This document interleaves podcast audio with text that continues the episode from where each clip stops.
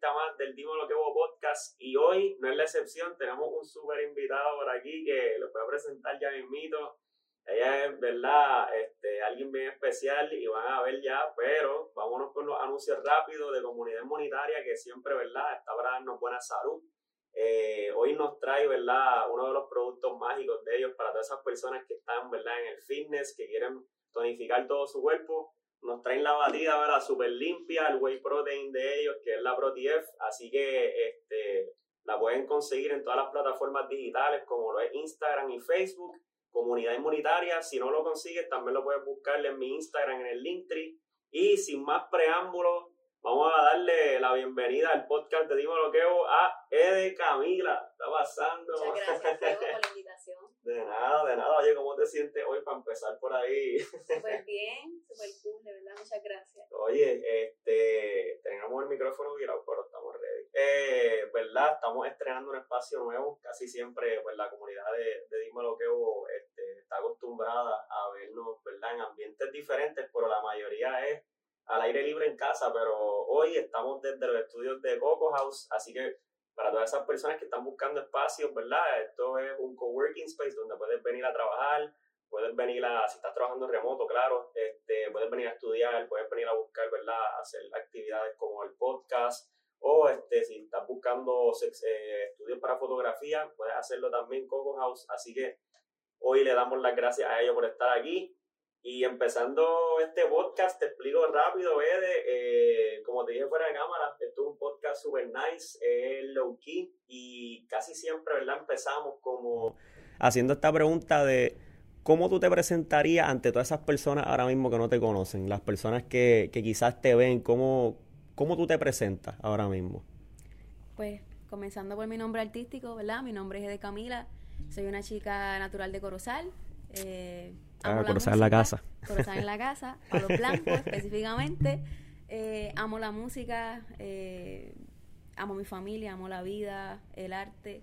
Eh, pero creo que tengo que decir, y todos lo saben, se cae de la mata, que la música para mí es, forma una parte muy, muy esencial en mi vida y me ha guiado, me ha ayudado a crecer en diferentes aspectos. So, eh, de Camila es música, totalmente. Wow. H, yo creo que no hay mejor presentación que esa y sabes que yo específicamente te seguí por eso, como que yo eh, coincidimos por muchas personas en las redes, este, y específicamente gente corozal. Y de verdad que me he ¿verdad? dado la tarea a buscar lo que estás haciendo, este, que dentro de ello vamos a hablar mucho ahora acerca de eso y tiene un toque súper único. O sea, yo a las personas que le estaba diciendo, le decía, te lo voy a decir acá emocionado, pero realmente le decía, yo creo que yo tengo a una persona, eso va a ser otro luna y de Corozal, por mujer. amén, amén. Ah, no, y este, me agrada mucho, ¿verdad? Que, que haya muchos talentos y, y, más desde donde venimos, ¿verdad? Que, que, es del campo. Quizás mucha gente nos subestima, pero hay mucho talento allá. Cierto. Este, me gustaría, ¿verdad? Empezar por, por preguntarte cómo, cómo empezaste, ¿verdad? Tu trayectoria en la música, cuánto tiempo más o menos, ¿verdad? Tiene tu trayectoria ahora mismo. Pues yo empecé desde muy pequeña, siempre lo explico igual, mi familia es bien musical. Ok. Eh, desde muy pequeña siempre la Navidad es bien especial para mi familia. o sea, las parrandas. no se podían perder. y ya desde ahí, pues, amé la música realmente la, la oficialicé más en mi escuela elemental. Eh, a los ocho años aprendí mi primer instrumento, que fue el cuatro puertorriqueño. Gracias a un maestro maravilloso que se llama Luis Gerardo Pérez, allá en la escuela Hipólito Caldero de, de Corozal. Y desde ahí me encantó la música, empecé a participar de coros también de la escuela. Ok. Sí, como que te empezaste a identificar, te llenaba. Demasiado, demasiado, muchísimo. Y ya entonces seguí con el 4 eh, hasta los 17, pero ya a los 15 es que empiezo como que a interesarme un poquito más por la guitarra. Ok. Entonces ahí ya empecé por mi cuenta como que a experimentar y ahí pues ya como que me cucó la vena de empezar a escribir. Sí, que, que este, te abrió brecha a, a, ser compositora, que eso es algo que no todo el mundo, ¿verdad? Tiene, tiene esa bendición. O sea, como que de verdad yo pienso que, que es uno de los mejores artes que uno puede tener. y es un arte de expresión súper grande, o sea, este, ¿cómo, ¿cómo tú, verdad, te sientes ahora, verdad, viendo poco a poco tu trayectoria de, de, de lo que es la música, desde ese comienzo hasta ahora, en el sentido de quizás la gente piensa que a veces como que empezar a escribir es fácil o hacer una canción, tú naces, o sea, se nace con eso, pero muchas veces también la práctica ayuda a una perfección, o sea, al principio, ¿cómo tú lo puedes comparar de ahora a, a, lo que era antes? O sea, se te hace más fácil escribir hoy, tienes como que, este, quizás ya, pues esas técnicas de musa para que lleguen. Claro.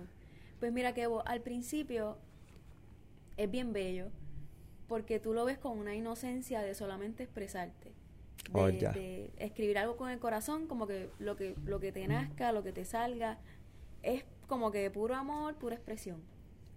Pero obviamente cuando ya la carrera se empieza a poner un poquito más seria, por lo menos en mi experiencia me pasó así, que pues hay que tener ese cuidado de no perder eso del principio, porque obviamente todos queremos mejorar y todos queremos como que mostrar lo mejor que podamos artísticamente, cuando tú empiezas a ver que a las personas les gusta tu música, que ya tienen una expectativa de ti, claro. pues tienes que tener ese cuidado de sí tener siempre el arte presente y expresarte y que sea como que bien orgánico, pero a la misma vez uno va aprendiendo y uno va buscando la mejor fórmula para que cuando salga esa canción, la canción conecte. Sí, que no sea como que te convierta por presión en algo que no, que realmente no era. Claro, es un balance de las dos partes. Yo me imagino que debe ser este bastante complejo y, más aún cuando uno, este, pues como te digo, tiene muchas presiones, como que, como tú dices, en un momento dado un arte que lo haces por expresión, por voluntad propia, y ahora llega el momento de quizás, este, se pone un poco más retante, eh, es ya una industria, es más un trabajo. Y de verdad siempre lo admiro, como que da, diferenciar el, ok, esto obviamente va a ser algo que me puede traer beneficios económicos, pero cómo seguir haciendo que tenga el mismo balance mío, mi mismo toque, es, algo único ahí. Este, y de verdad que yo creo que dentro de, ¿verdad? De eso, creo que lo mejor que, que pudiese ahora preguntar es como que, eh, luego de tú hacer este balance, o sea, y, y tú empezar a, a ver que ya tú estás escribiendo algo que quizás te gusta, eh, tú sientes realmente como que, ¿verdad? Los artistas en sí sienten la conexión con el público. ¿Cómo, tú te sientes cuando la gente conecta con esa música que tú haces? Porque quizás yo he escuchado muchas historias que la, que la mayoría de las veces los artistas como que hacen esta composición y dicen, ah, quizás esto es un palo. Pero probablemente la otra canción que era pues prácticamente algo más para, para rellenar, no, es la, es la que más pega. Claro. eso es muy cierto. Es como dicen, nunca se sabe. Como que tú puedes pensar que para ti esta canción es un palo y tú dices, ah, esta es la que... Pero en realidad no se sabe. Eh, pero referente a la conexión con la gente es bien bello. Yo yo me pongo como nena chiquita cada vez que o me envían un video, a veces mi familia, mi hermana los otros días me envió un video de, de un negocio que vio que tenía mi Ajá, sí, que esa emoción que es súper emocionante cuando las personas conectan con, con la música y porque para mí ese es como que mi goal, ¿no? Que Claro. Lo que las personas sienten por otros artistas, esa inspiración, lo que yo siento por tantos artistas, mi goal es que las personas lo sientan conmigo, ¿no? Esa conexión, esa inspiración y que una canción que escribí quizás en la intimidad de, mi cuarto con mi guitarra, claro. papel, a ti te identifique o te guste o te haga reír, te haga llorar, te, te emocione. Para mí eso es súper grande. No, mano, definitivo. Y, y que te llevas, ¿verdad? Esa vibra, que yo creo que eso es lo... yo imagino que el, sueño de ustedes es como que en algún momento cantar eso en vivo, que todo el mundo esté conectado en la misma vibra, ¿sabes? Este, yo creo que eh, de las canciones que estaba viendo ayer, eh, precisamente la última me llamó mucho la atención porque yo sé que este, está titulada de primera. te voy a preguntar por qué, ya quizás yo sé la historia, ¿verdad? Después te cuento, pero realmente por qué de primera. Porque yo, yo sé que, ¿verdad? Tiene que ver mucho con, con darle honores a alguien, pero pero, o sea, para empezar la canción está súper dura, a mí me encantó. Como que si no la has buscado tienes que, tienes que buscarla después por ahí. Pero, ¿por qué de primera? Pues mira que vos realmente esa canción eh, eh, yo creo que ha sido de las la única canción realmente que ha venido a mí como que de una manera bien diferente. Porque llegó súper como que entera de una, súper orgánica eh, y de primera realmente es dándole no ese símbolo y ese como que pequeño honor a Joy definitivamente. O sea, nació de eso. Fue un día que estaba pensando mucho en él porque él fue bueno, todos saben lo especial. Claro, no, es el súper cercano a nosotros también y, y, por eso fue que traje el tema, porque, tacho, uno le da esa, a mí se me paran los pelos, ¿verdad? Yo lo vi ayer y después como que había el final y yo decía, wow, mano. Claro. ¿Verdad? Este, es una persona que no está, pero sigue estando viva, ¿me entiendes? En todos lados y... Y de verdad que eh, fue, fue otra cosa. Nosotros tuvimos esa bonita experiencia de vivir con él en, en lo que fue este María, yo creo que era la persona que más compartíamos, este y de verdad que pues eh, por eso fue que pregunté, de verdad miré mucho la canción, me encantó y eso es otra cosa, esa frase es única, tú sabes. Él creó, un tipo de cultura en Corozal con esa, con esa frase porque yo digo que él personificaba, verbalizaba lo que era de primera, porque él vivía así. Y él como que dio el ejemplo de lo que es vivir así, las buenas cosas él las apreciaba diciendo, describiendo la que eran de primera y él fue tan chulo conmigo, siempre como que quería como que apoyarme en mi carrera, decía cosas como que me motivaba y nada, ese día pensé, estaba pensando mucho en él y de repente sale el coro ya entero y yo como que, wow, ¿qué es esto? Y cuando la terminé, asocié pues una historia de amor claro. como muchos podemos vivir eh, con el concepto de él y de verdad que me siento muy muy emocionada y feliz del resultado. No, y estuvo brutal. Y el video tremendo. Y hay muchas partes que son de Corozal que uno diría como que, sí. a rayo, esto es. No, en verdad, me encanta mucho, ¿verdad? los trabajos que ha hecho, los proyectos están súper nice, están súper profesionales, ¿sabes? De que de verdad hay talento, ¿me entiendes? Y nada, este, ahora mismo más o menos, ¿verdad? De cuánto llevas en trayectoria, ¿verdad? Musical, que desde que tú dijiste, por ejemplo, no, de aquí en adelante me voy profesional, voy a empezar a trabajar para mí. Pues aproximadamente desde los 18. So, Llevo como unos nueve años. O sea, realmente son divididos. Porque a los 18 es que empiezo realmente con mi hermano a experimentar lo que es tocar por primera vez en vivo en lugares, en restaurantes, en quisañeros, bodas. Esa experiencia de, de por primera vez, sí, tener esa interacción, tocar, exacto, sí. Realmente trabajando profesionalmente como tal en mi carrera, te podría decir que llevo como unos cuatro años. Ok, ok. Pero desde los 18 pues no me he detenido, o sea, he seguido cantando, cantando, cantando en lugares, en vivo. Sí, como e, es como que empezaste una trayectoria y después, pues poco a poco, ok, la voy a industrializar, como uno dice, y la voy a comercializarla. Y ahora mismo estás grabando este independiente, estás con algún estudio en específico. Digo, yo no sé cómo funciona mucho, ¿verdad? La dinámica. claro. Pero... Ahora mismo estoy con mi productor Ángel Luis Segarra, que, es que me produce toda la música. Ok, súper, hermano. Este, eso, ¿verdad? el yo pregunto porque a veces pues las personas pues quizás son independientes o, o, tienen el productor y en verdad que están haciendo un súper trabajo, o sea, de verdad te digo que me encanta, yo veo mucho éxito, veo mucho potencial de aquí a poco. Y este, fuera de lo que es la música, ¿eh? de como que ahora mismo, eh, para las personas que no te conocen, tú este, te dedicas full a la música nada más, estás estudiando, estás trabajando en otro lugar. Pues yo me dedico full a la música. Ah, yo me gradué de administración eh, porque realmente me gusta mucho la administración. Ah, ok, sí, que... Pero una vez me gradué como que yo realmente como que tenía la opción de empezar a pues tener un trabajo normal, 8 a 5. Claro. Pero en realidad que no pude.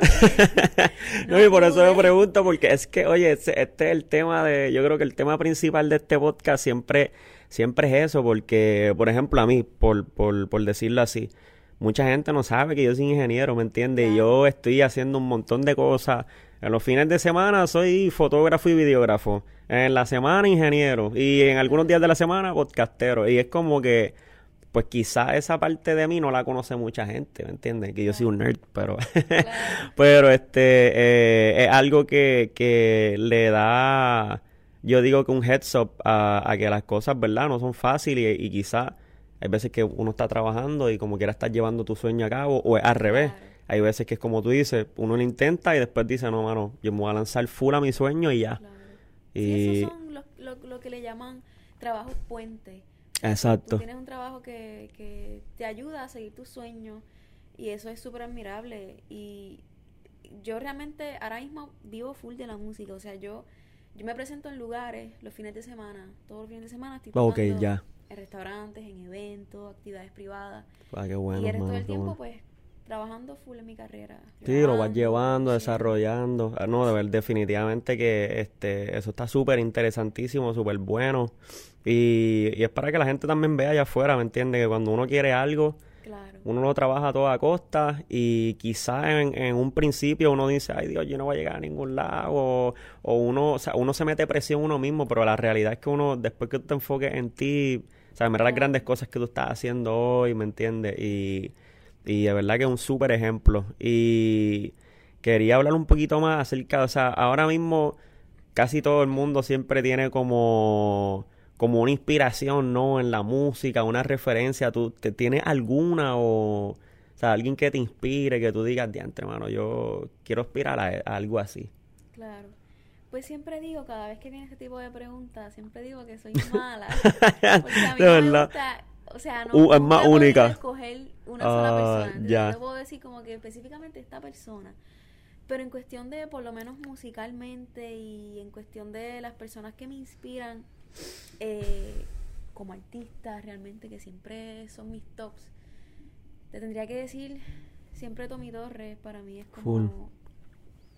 Es un compositor tan demente y artista a la vez. Eh, me encanta Dualipa.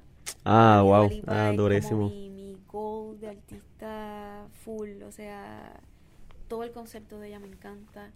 Eh, amo la banda Coldplay. ah, ya. O sea, de duro. Ya, fíjate, este. Uno de mis checklists es, ir a un concierto de ellos. Tengo Mano, sí. hace poco estaba hablando, no me acuerdo con quién de eso mismo, porque yo creo que ellos se iban a presentar en Santo Domingo, algo así, o algún lugar cerca del Caribe, pero tiene que estar en otra otra vibra, de verdad. Un concierto de ellos. Iban a venir para Puerto Rico. ¿De verdad? Pero no, las dimensiones que necesitaban para el show de ellos. Pues, eran muy pequeños. Diantre, mano. En verdad es que yo no. O sea, yo me lo imagino. Yo tengo que, antes de, de morirme algo, yo tengo que llegar a un concierto de ellos, de verdad. Porque eso tiene que estar a otro nivel. Este.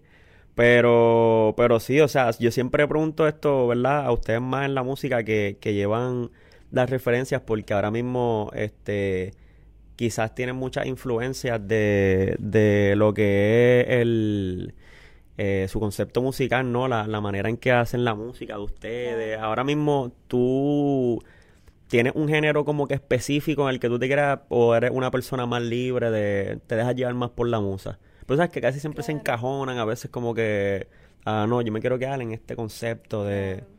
Pues yo digo que realmente pues quizás no, no me gustaría como que etiquetar algo en específico, porque creo que pues la música pues sale lo que simplemente uno quiere expresar. Exacto. Pero sí, sí te, diría que hay unos estilos en específicos que son los que estoy siguiendo, porque son los que más me gustan y, me voy a quedar por esa misma línea de lo que es el pop urbano. O sea, ya. mucho el R&B, Afrobeats, este, ese tipo de música un poquito más electrónica, futurística, pero a la misma vez que sea rica en cuestión de melodía, que tenga emoción. Sí, que es lo que es, es lo que prácticamente llena también al público bien brutal, que se mantienen en el vibe, y sí, en verdad que está, en verdad que el hype es, otro. Sí. ¿No? Y este yo en verdad, ¿verdad? No, no sé mucho de ritmo o, no sé, pero sí, sí, por ejemplo, tuve la oportunidad de hablar con Fabián y también le hice la misma pregunta y me habla igual, ¿me entiendes? Como que eh, él no ve un género como tal, sino que él ve una persona que tiene este un arte y dependiendo, ¿verdad? De, de, de lo que él sienta en el momento, pues. Pero sí, me dijo lo mismo, como que ah, me voy por una línea específica ahora, más urbana. Este, pero sí, y ahora mismo, o sea, para que tú le puedas decir a la comunidad que, ¿qué oportunidades así hasta el momento tú puedas como que expresar así que, que la música te ha traído que tú digas, diantre, hermano? Si yo no me hubiese atrevido nunca, nunca hubiese tenido esta oportunidad, ¿qué, qué tú nos pudieras decir de ahí?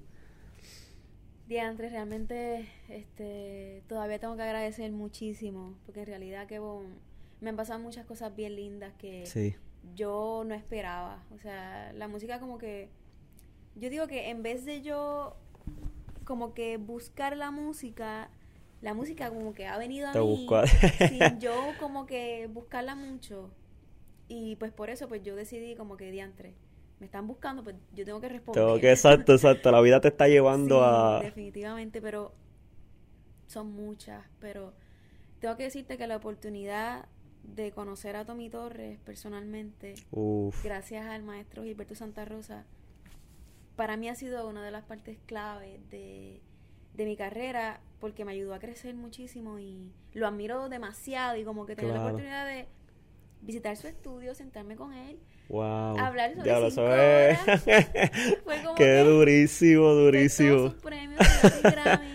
y esa tranquilidad con la que él habla, me imagino, porque él tiene, ¿verdad? Como, como ese toquecito tan dulce de, de hablar, hermano, como que wow. Increíble. Mil consejos, me habló tanto de, de cosas que podía hacer eh, de sus propias experiencias. Wow. Fue para mí algo que, que lo, siempre lo voy a atesorar muchísimo. Wow, mano. De verdad que yo me imagino que, que no puedo, o sea, uno teniendo esa oportunidad, después uno no cabe, ese día uno no duerme. No, no ¿qué pasó aquí? no dormí, créeme. Wow.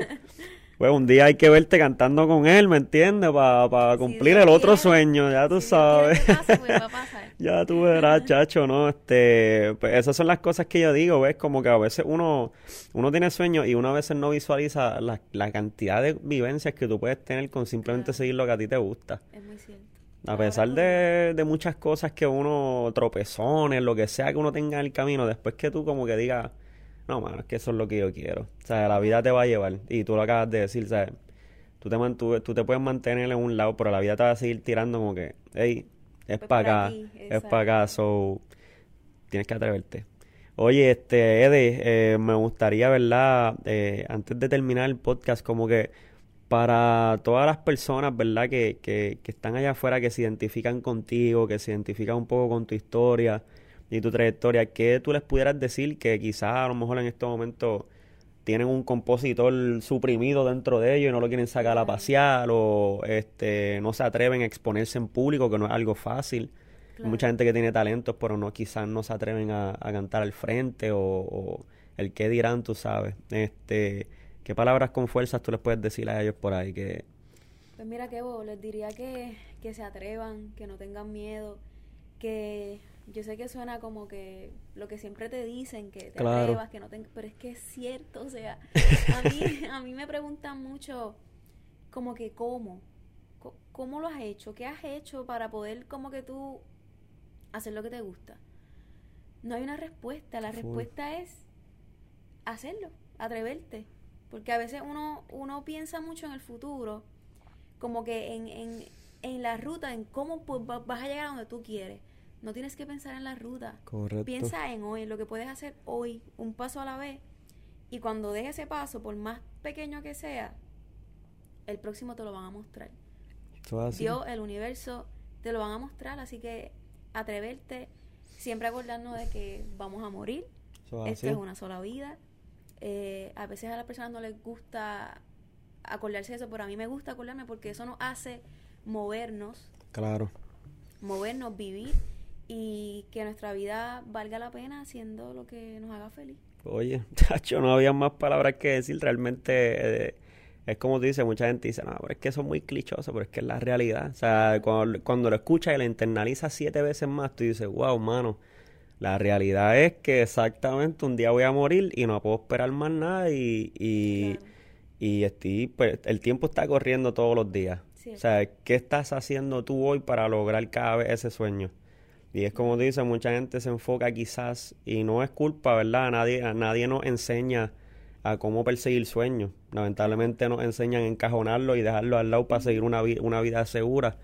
Este, pero no nos podemos enfocar, tú sabes, en, en lo que es la, la, la, trayectoria, el desarrollo nada más, o a quizás nada más en la meta, sino como que enfocarnos en el hoy.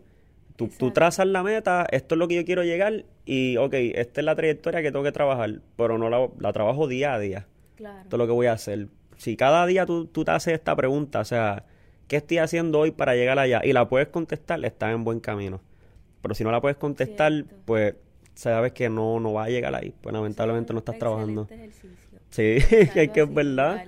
Yo en un momento dado me pasó lo mismo. Yo decía, o sea, para yo hacer lo que estoy haciendo hoy, o sea, yo era ingeniero. Estoy en cuatro paredes, mi mamá lo sabe, mi papá lo sabe, todo el mundo. Yo tuve que romper con muchos esquemas. Tuve que salir a flote y decir, ok, Hoy estoy aquí en cuatro paredes trabajando, tengo quizás el dinero que quiero, tengo, pero ¿por qué me siento como que todavía puedo dar más? Que todavía estoy como vacío. Y me hacía esa pregunta, ¿qué estoy haciendo para llegar a la meta que tanto quiero? No estaba haciendo nada. Hasta que empecé a trabajar poco a poco, me empecé a instruir, a educarme en otros lugares y me atreví.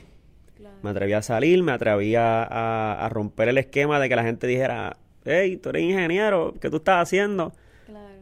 Estamos haciendo lo que nos gusta ya. ¿Por qué? Porque como tú dices, la vida es una. Y yo, cuando me vaya de aquí, yo quiero decir, mano, yo logré hacer todo lo que yo quería. Ingeniero, podcastero, fotógrafo, me viví, todo el mundo me conoció. Brutal. Eso es, parte de, de, mi filosofía, ¿verdad? Que, traemos ahí.